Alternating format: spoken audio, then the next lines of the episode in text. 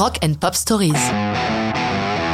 Loggins and Messina, Your Mama Don't Dance, 1972. L'association de ces deux talents, c'est un peu l'histoire du maître Jedi et de son padawan. Dans le rôle du maître, Jim Messina, l'homme a un beau CV ayant mis sa basse au service du légendaire Buffalo Springfield aux côtés de Stills et Young.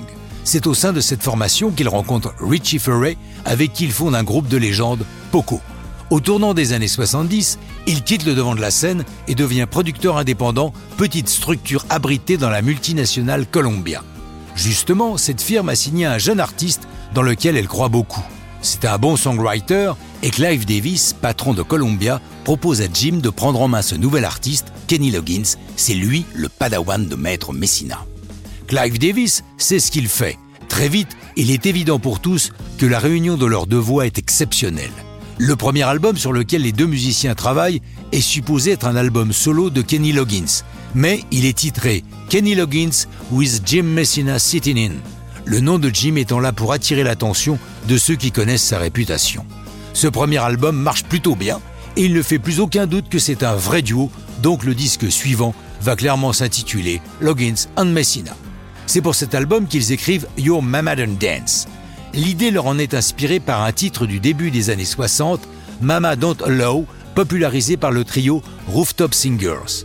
Your Mama Don't Dance est un clin d'œil aux frustrations des ados des années 50, l'histoire d'un kid pourvu de parents rigides, couvre-feu 22 heures et autres joyeusetés.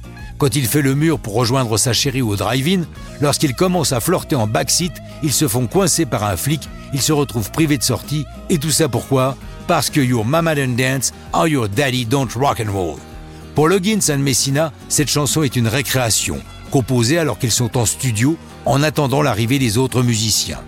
Enregistrée au milieu 72 au Columbia Studio de Los Angeles, elle sort en single en novembre 72. C'est le plus gros hit de leur carrière, grimpant dans le hit jusqu'à la quatrième place. Elle reste encore aujourd'hui leur chanson de référence. Si on cite un titre de Loggins Messina, c'est Yo Mama Dance, ce qui agace beaucoup les deux musiciens qui trouvent, à juste titre, qu'elle n'est pas représentative de leur vrai style. Leur travail est beaucoup plus fouillé, plus inventif.